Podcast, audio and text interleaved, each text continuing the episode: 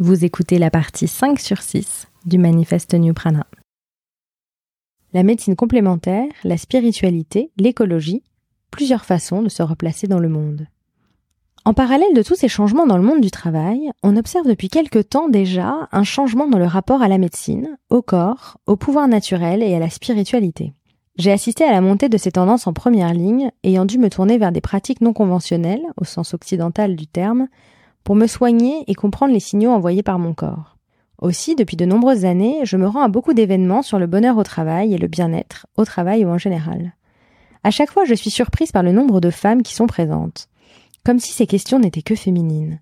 Comme si elles n'étaient pas assez graves ou viriles, selon les codes bien ancrés du patriarcat, nuisibles à tous les sexes, pour que les hommes s'y intéressent réellement aussi. Heureusement, cela évolue. Et même, le sujet est devenu sérieux. Si au départ j'étais sceptique de voir quasiment uniquement des femmes s'emparer de ces sujets, j'y vois maintenant l'acceptation d'un héritage. Celui des femmes que l'on a mises de côté, au profit du savoir médical masculin dont il était question au début de ce texte. On parle énormément depuis quelque temps de la figure de la sorcière. J'y reviendrai dans un prochain article plus en détail. Mais je peux déjà dire que là encore, cette figure incarne à mon sens plusieurs faces d'une même pièce. Tout comme le féminisme se fait de plus en plus entendre, on se tourne vers le sujet du bien-être, de la santé naturelle et l'écologie.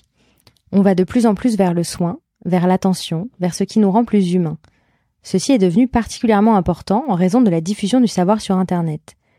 Laetitia Vito aborde également ce sujet du labeur à l'ouvrage. Je cite Internet a démocratisé le savoir, rendant le soin et tout particulièrement le rapport humain noué avec un soignant d'autant plus important. Plus le savoir est accessible, plus il est important pour les patients d'établir des liens de confiance avec des professionnels pour prendre les décisions médicales qui les concernent. Le savoir des médecins n'a jamais été aussi accessible. La frontière entre le savoir et le soin doit être éliminée. À bien des égards, les infirmières incarnent le futur de la médecine. Ce qu'elles produisent ne peut pas être retrouvé sur Internet. C'est ainsi que les médecines complémentaires deviennent de plus en plus sollicitées. Je tiens à utiliser le mot complémentaire car les avancées médicales et scientifiques sont extraordinaires et il ne s'agit pas un seul instant de les renier. Il s'agit au contraire de trouver une harmonie entre ce qui a été poussé à l'excès et des méthodes plus naturelles, plus instinctives, et d'y trouver la meilleure combinaison possible pour avancer. La médecine complémentaire, dans laquelle on retrouve des pratiques comme la naturopathie, l'acupuncture, la réflexologie, la médecine traditionnelle chinoise dans son ensemble, ou encore la kinésiologie, propose de considérer l'individu dans son ensemble. Elle ne sépare pas le corps et l'esprit, elle s'intéresse à l'énergie vitale en nous, que l'on appelle chi, ki ou prana. Mon entreprise, à tous les sens du terme, a pour but de régénérer cette énergie. Il est vraisemblable que nous ne pourrons continuer à avancer qu'en ayant une vision globale, holistique de nous-mêmes et du monde. On voit cette recherche d'équilibre global dans le développement de plus en plus grand des pratiques sportives et méditatives, qui se retrouvent parfois ensemble dans des pratiques comme du yoga, devenues très populaires ces dernières années. Je ne parle pas seulement du yoga dont on voit les plus belles postures sur Instagram, mais aussi du yin yoga par exemple, une pratique très douce destinée à équilibrer le corps en travaillant sur les fascias et les méridiens de la médecine chinoise. J'ai vu cette montée en puissance en première ligne, en voyant les salles se remplir de plus en plus, y compris par des hommes, dans mes cours. On a dépassé des envies purement esthétiques, on est allé vers une nécessaire reconnexion à soi, à son corps, à son intériorité, pour pouvoir vivre plus en harmonie avec soi-même et avec les autres. Je souhaite insister sur ce dernier point. On voit souvent des critiques sur cette industrie du bien-être qui pointent du doigt une forme d'égocentrisme.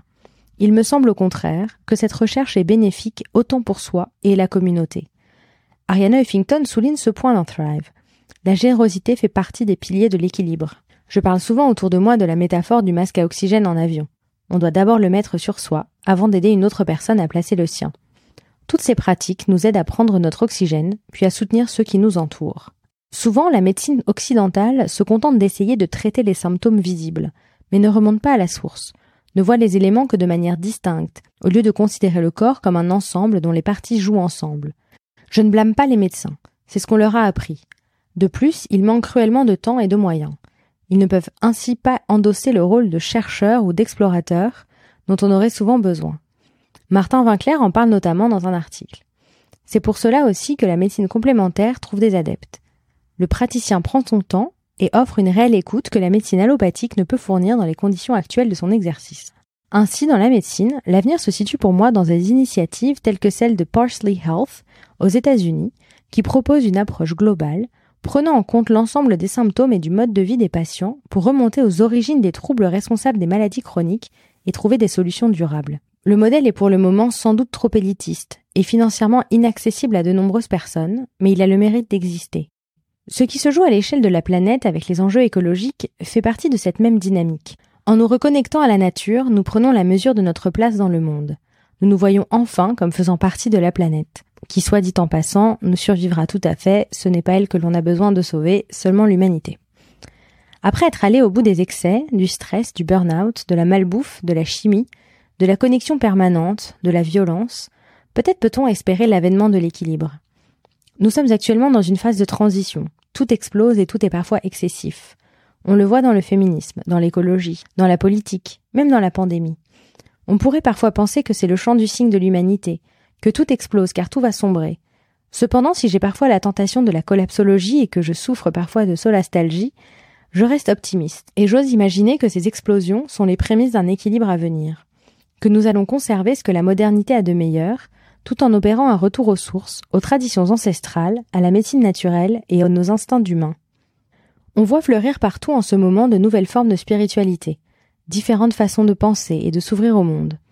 Les religions classiques ne nous apportent finalement que peu d'apaisement, alors on explore ce qui pourrait nous aider dans nos cheminements, dans nos explorations existentielles. Tous les mouvements actuels de fond sont, à mon sens, tous connectés par cette même envie et ce même besoin de réconciliation. Que ce soit du côté de la médecine, des nouvelles formes de travail, l'essor du coworking montre bien une envie et une nécessité de se retrouver, de la spiritualité, des réponses que certains vont même parfois trouver dans l'astrologie, qui souligne notre besoin de nous sentir faire partie d'un tout, celui de l'univers, ou des mouvements profondément nécessaires comme ceux du féminisme et de la lutte contre le racisme. Dans tous les cas, il s'agit d'envisager le monde comme un tout dont nous faisons partie et de nous réconcilier avec nous-mêmes et avec les autres. Le mot holistique est devenu à la mode. J'aime cette tendance de fond qui émerge. Je crois profondément que c'est en ayant une vision holistique de soi et du monde que l'on parviendra à avancer. Il y a encore beaucoup de choses à construire. Notre société actuelle ne sait faire qu'avec la surabondance, donc nécessairement, nous assistons à un déluge et à un excès de suggestions pour renouer avec nos forces intérieures. Le tout est de trouver l'équilibre, l'harmonie, la mesure. Retrouvez la partie suivante dans votre application de podcast ou en lien dans la description de l'épisode.